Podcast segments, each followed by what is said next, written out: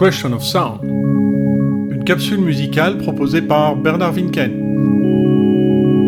Aujourd'hui, l'auberge espagnole du rock progressif.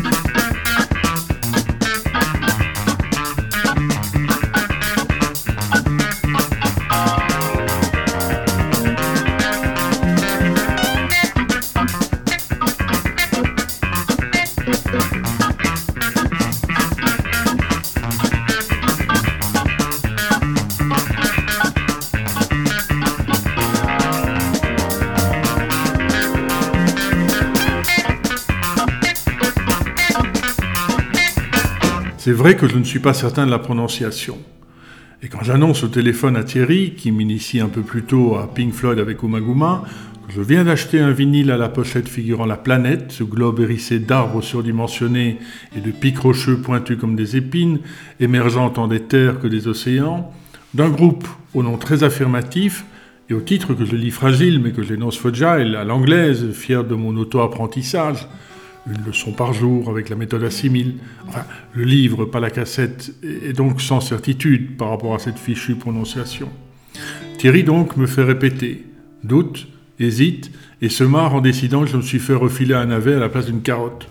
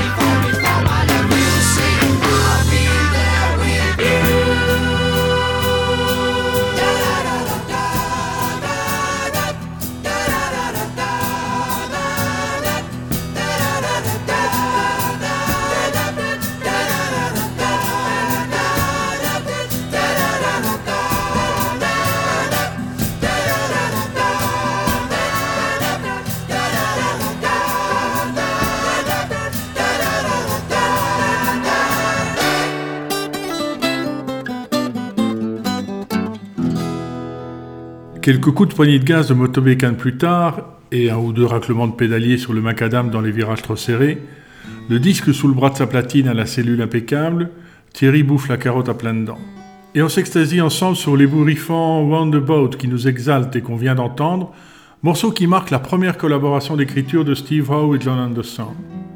Waouh, le riff syncopé de basse que Quisqua double avec la Gibson de Steve Howe.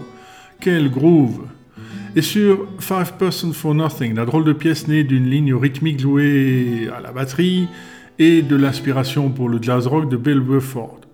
Il écoute beaucoup ses collègues américains Max Roach ou Philly Joe Jones, par laquelle on a débuté. Un peu free, mais si courte, 38 secondes, qu'on s'en rend à peine compte sans parler des emprunts pour ainsi dire décadents à la musique classique. Ok, c'est une caractéristique du rock progressif, mais ça, on commence seulement à le réaliser.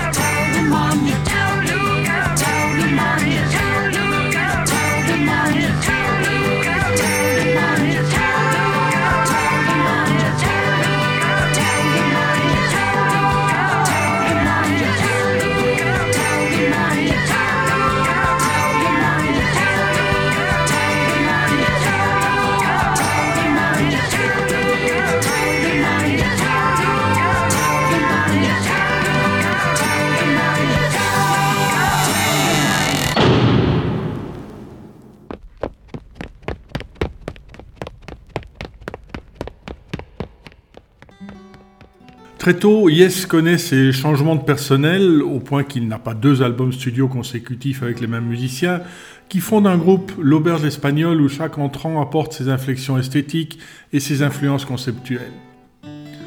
Fragile est son quatrième album, celui où il développe un langage qui lui devient original, et John Anderson suggère, après avoir bouclé les morceaux principaux, que chaque musicien apporte sa contribution personnelle sous la forme d'une pièce plus courte qui exploite des sonorités nouvelles. Lui-même écrit We Have Heaven, qui se termine par un grincement de porte, une explosion et le bruit de pas qui s'enfuit, et dont il chante toutes les parties vocales enregistrées les unes après les autres avant d'être superposées.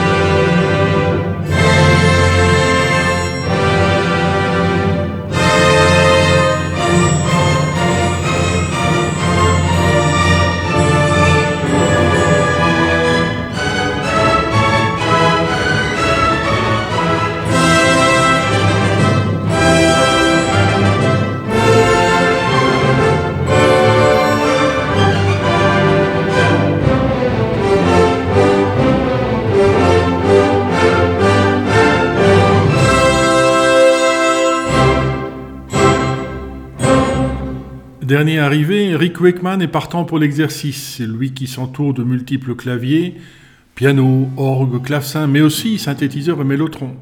Instrument trop moderne pour son prédécesseur Tony Kay, qui dédaigne le Moog autant que le mélotron. Des raisons contractuelles limitent toutefois son apport à l'arrangement d'un classique et Handle with Care, la chanson initialement prévue, il la réutilise un peu plus tard sous le titre Catherine of Aragon pour son album solo The Six Wives of Henry VIII. On vient d'entendre le troisième mouvement, Allegro giocoso poco meno presto, de sa quatrième symphonie en mi mineur, composition originale de Johannes Brahms, interprétée par le New York Philharmonic sous la direction de Bruno Walter. Et voici Cans and Brahms, transcription par l'organiste de la partie corde pour le piano électrique, celle des bois au grand piano, celle des cuivres à l'orgue, celle des hanches au clavecin électrique et celle du contrebasson au synthétiseur.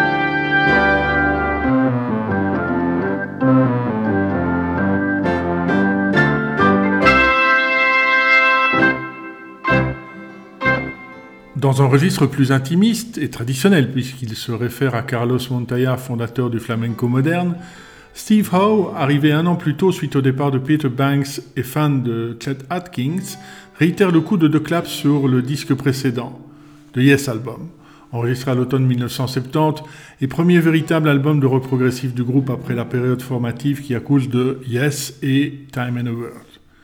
Avec sa chanson pour adolescente Mood for a Day, seul à la guitare acoustique. D'accord, les cicatrisés d'acné qu'on est alors, on aime aussi, mais le rouge au joues est en secret.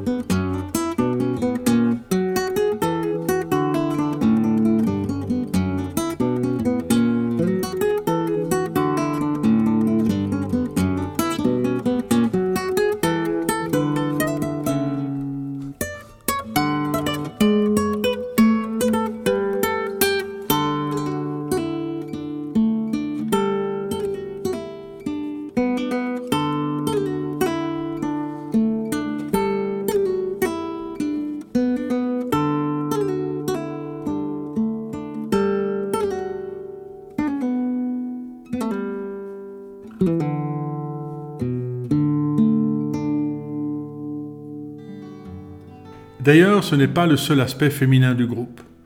La voix de John Anderson, au perché, un peu rauque, fragile à force de côtoyer en permanence son point de rupture, pour reprendre les mots de Christophe Pirenne dans son livre sur le rock progressif anglais, sonne tout sauf viril.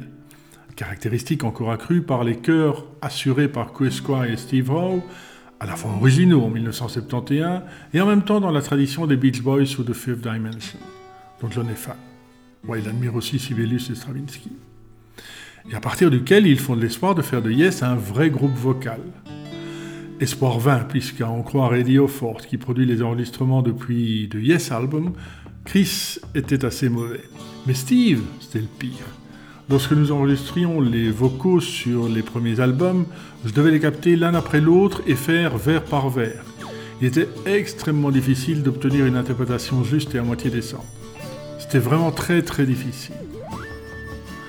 Comme Anderson et Bruford, Squire est là depuis le début et avec The Fish, Schlinderia Prematurus, lui qui apprend l'instrument en imitant Paul McCartney, Bill Wyman et Jack Bruce, écrit un morceau où il expose plusieurs lignes de basse qu'il superpose sur le 16 pistes du studio Vision à Londres, soutenu par la guitare, la batterie et les percussions, et dont le titre se réfère au temps que Squire passe dans son bain. Il aime s'y faire friper la peau de la plante des pieds. Plaisir fripouille pour lequel son copain Bill le surnomme le poisson.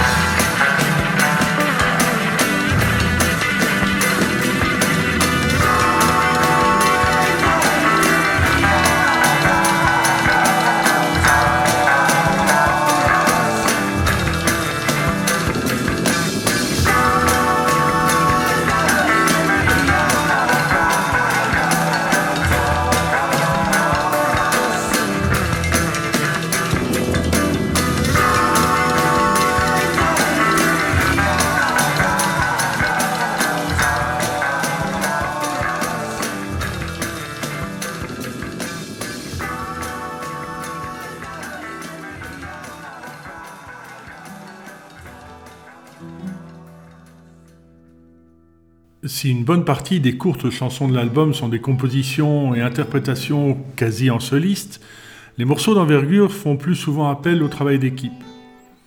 La méthode est courante depuis que les Beatles revendiquent de concentrer dans les mains des seuls membres du groupe la composition, l'arrangement et l'interprétation, sans parler de leur implication grandissante dans l'enregistrement et la production. Même si Anderson et Squire forment le noyau central de Yes, en répétition, ils exhortent les autres à proposer des idées d'arrangement, enregistrant directement et retravaillant les morceaux par juxtaposition de séquences. Bill Bruford se plaint de l'exigence parfois agressive de John, et Rick Wakeman tombe de son tabouret quand il découvre le perfectionnisme et la minutie des musiciens, et du bassiste en particulier. Leur souci du détail était incroyable. On passait parfois trois ou quatre heures à discuter de trois mesures. Heart of the Sunrise est un bel exemple de ce travail collectif et consciencieux.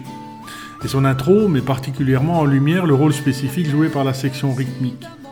Le riff de basse, au son fin, net et clair, Square utilise souvent son instrument pour de petites mélodies en contrepoint, auquel répond le jeu de la batterie, souple, précis, inventif et économe de la grosse caisse.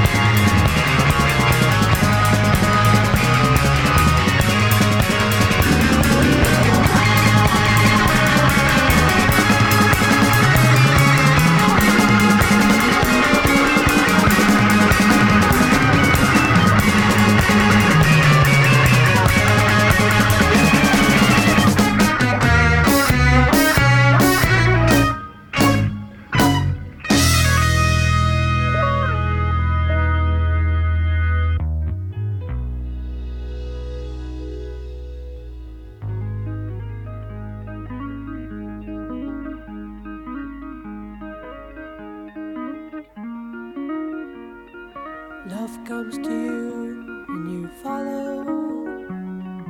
Lose one arm to the heart of the sunrise. Sharp distance. How can the wind with its own?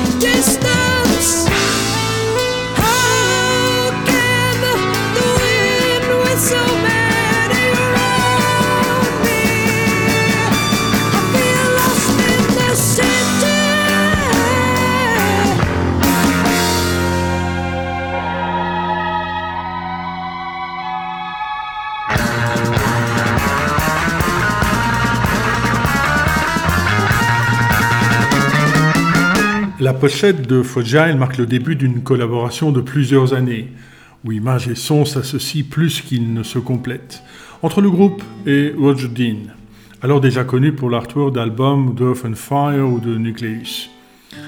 Ces thématiques mi-réalistes, mi-fantastiques, servies par un mélange de techniques inhabituelles, gouache, photo, émail, couleur à l'eau ou à l'huile, assemblent dans un univers original des éléments en équilibre délicat.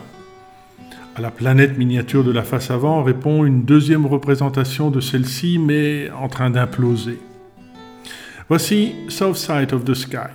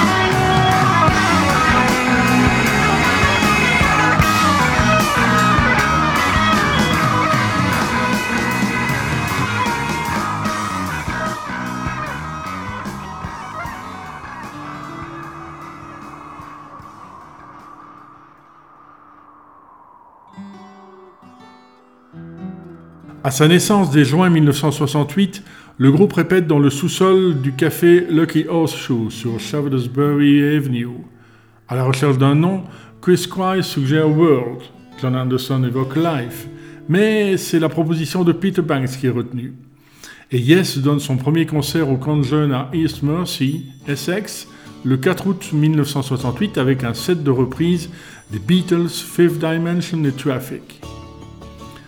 Le 16 septembre, c'est au Blaze Club que le groupe remplace au pied levé Sly and the Family Stone, avant d'assurer la première partie de Cream lors de son concert d'adieu au Royal Albert Hall le 26 novembre. Autrement dit, même si les avis sur les albums postérieurs à Going for the One peuvent être très réservés, Yes démarre vite et dure longtemps. On se quitte avec Long Distance Runaround, suivi d'America, version single cover de la chanson de Simon Garfunkel qui sort en juillet 1972.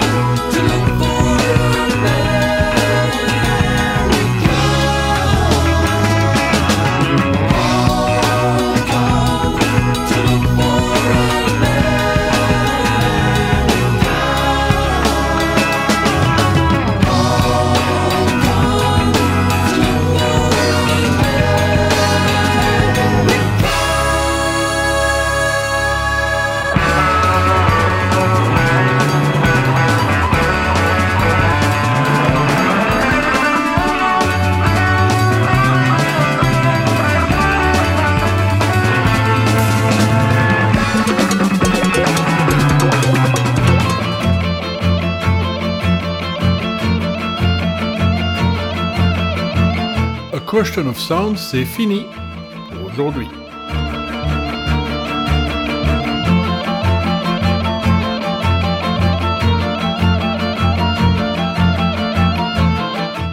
Dans un mois, Arkham de Arkham.